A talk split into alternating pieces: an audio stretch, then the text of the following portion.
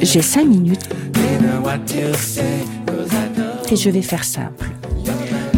J'ai envie ce matin de vous parler de musicothérapie. Pourquoi parler de thérapie avec la musique? Bonjour.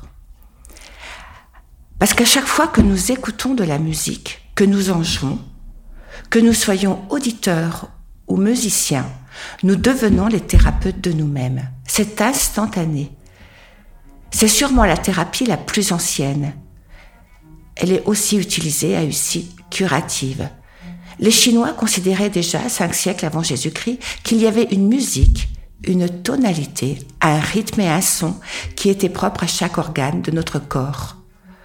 En fait, le simple fait de l'écouter, non, non, n'est pas à conseiller. Je crois qu'elle est obligée. Surtout, actuellement, avec toute cette insécurité ambiante qui est vraiment anxiogène. Et si nous pouvons trouver de la sécurité actuellement, c'est bien à l'intérieur de nous, c'est bien dans nos cellules, c'est bien dans la plus ancienne des thérapies et la plus belle des thérapies, la musique.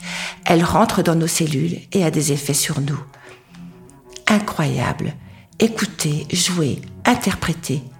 C'est à la fois de l'affirmation de soi, de l'estime de soi et de la confiance en soi. Je m'explique. L'affirmation de soi, parce que lorsque nous choisissons d'écouter ce morceau qui est bon pour nous à cet instant de notre vie, c'est bien de notre choix et de notre avis qui est exprimé. L'estime de soi, redéfinir l'estime de soi, c'est un terme désignant le jugement ou l'évaluation qu'une personne a de sa propre valeur. Et lorsqu'un individu accomplit un acte qu'il pense valable, il ressent une valorisation. Et tout au contraire, lorsqu'il évalue ses actions comme étant en opposition à ses valeurs, il réagit en baissant dans son estime de soi. Donc lorsqu'on choisit de jouer ou d'écouter ce morceau que nous pensons valable, nous ressentons de la valeur. Et puis maintenant, la confiance en soi. La confiance en soi, c'est dire de ce morceau qu'il est extraordinaire, émouvant, qu'il nous fait vibrer, qu'il est bien joué, ou parfaitement le contraire. Tout ça, c'est s'impliquer, s'engager dans l'assurance de la qualité ou non de cette musique en regard de nos connaissances et de notre ressenti. La musique, c'est aussi une autre façon de relationner avec soi et l'extérieur. La musique, les sons, tout ça rentre en contact directement avec nos émotions. Lorsque je reçois une personne en rupture émotionnelle, cachée derrière une véritable cuirasse, et il est vrai, je dois l'avouer qu'il est plus compliqué d'accompagner une personne dissociée de ses émotions qu'une personne hyper émotive. Mais l'émotion, il faut savoir, c'est notre humanité.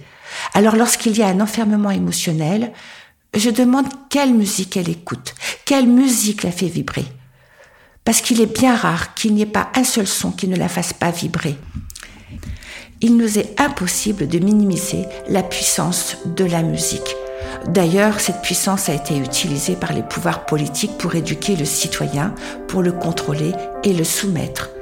Les sectes ont souvent besoin du fond musical pour soutenir le pouvoir du gourou et ses effets de dépendance pour les sujets. Et ça, je peux continuer encore longtemps sur l'utilisation de la musique. Il est tellement vrai qu'il y a tellement longtemps, il y a plusieurs années, une jeune fille de 17 ans consulte pour état dépressif. Ah oui, à l'époque, c'était encore le temps des Walkman et ses gros écouteurs sur les oreilles. Alors, je me permets très vite de lui demander ce qu'elle écoute. Je ne me souviens plus vraiment du titre, mais ce qui est certain, c'est que cette musique qu'elle écoutait était tellement triste qu'elle s'hypnotisait toute seule en continu. Alors, c'est en lui proposant de découvrir ensemble d'autres sons qu'elle a pu sortir de cette hypnose déprimante. Vous voyez, si ça marche dans un sens, ça marche dans l'autre.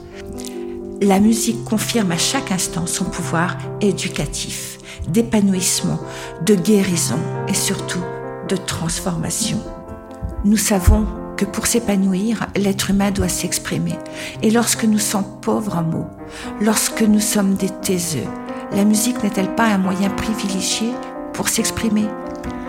Que ce soit de la musique classique, jazz, populaire, religieuse, elle intervient dans notre quotidien et elle impacte fortement notre vie. Le temps n'est qu'une suite d'instants et l'instant détermine le temps. Alors prenez ce temps. Installons-nous chez Kairos, le temps s'entend, et faites venir à vous la musique qui déterminera cet instant de votre vie, là, maintenant. Nous cherchons à être heureux et l'art peut rendre heureux. La musique a cet effet indéniable sur nous et sur la nature. Alors pourquoi s'en passer? Pourquoi ne pas souffrir ce cadeau? Je m'en vais tout doucement sur la pointe des pieds et vous laisse, vous laissez embarquer, épouser tendrement par le choix de votre musique. C'est Armel qui vous parle sur Radio Alpa 107.3. À la semaine prochaine. Au revoir.